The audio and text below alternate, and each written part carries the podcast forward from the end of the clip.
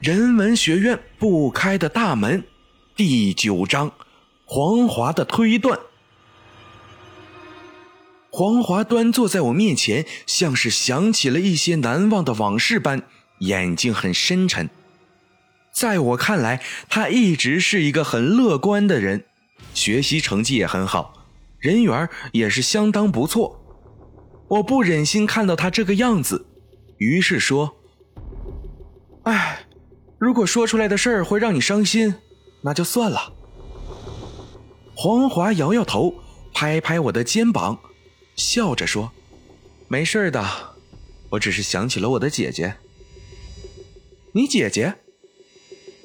在我印象中，他并没有提过他有个姐姐的。”黄华叹了口气，接着说：“啊，我姐姐叫黄静，她……”什么？黄静！我惊呼了出来。怎么了？你知道我姐姐？嗯，呃，没有没有，只是，呃，怎么说呢？我犹豫着。哎，你不可能知道的。我姐姐也是中山大学的学生，而且是中文系的。在八九年的时候，她突然就失踪了。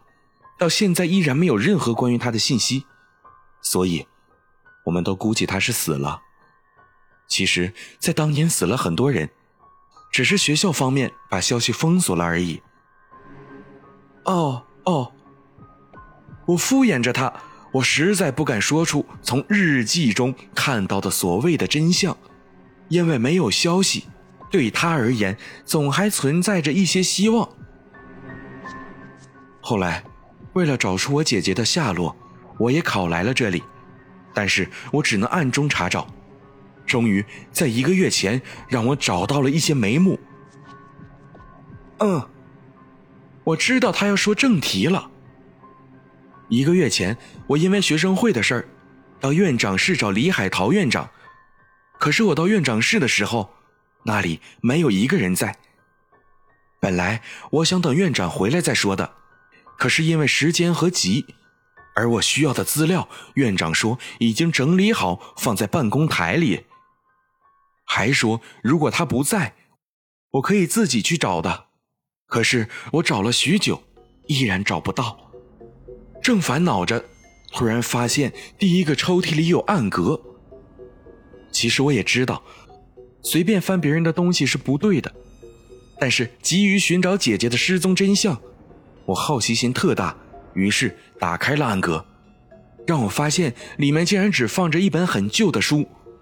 我随意的翻动着，却在书中发现夹着一张已经发黄的纸条。我看了一眼才知道，因为纸条竟然是一个叫李正的人写给院长的。李正在我印象中是我姐姐的同学，所以我有种预感，他写的一定和当天的事儿有关。所以我把纸条拿了回来。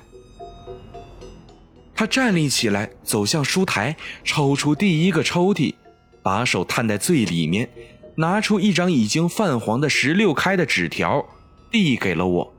我伸手接过，认真的看了起来。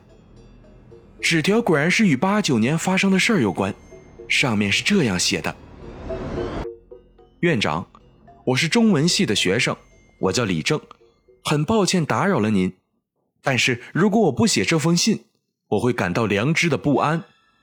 我们文科楼和马岗顶、永芳堂呈三角布局，而那两个地方皆为中大阴气最盛的地方。也许你会说我迷信，但是我必须说的是，一旦文科楼正门打开，则必然加快阴气的流通，这样必然会发生一些科学解释不了的东西。还有。我必须告诉你，张雪和黄静不是失踪了，而是死了。在大门流出血的时候，我看到了他们，他们满身都流着血，在痛苦的看着我，好像是希望我去救他们。经过了一个多月的查找，我终于找到了事情的真相，但是还有一些细节没有弄。精彩继续。下期。更精彩。今天的夜半鬼谈就到这儿了。如果喜欢这个节目的话，可以点赞、评论、转发、关注、打赏，这些都是对宁宁莫大的帮助，也是大家给宁宁持续更新的动力。我还是每天晚上都给大家带来一篇恐怖故事的宁宁，胆小者勿入。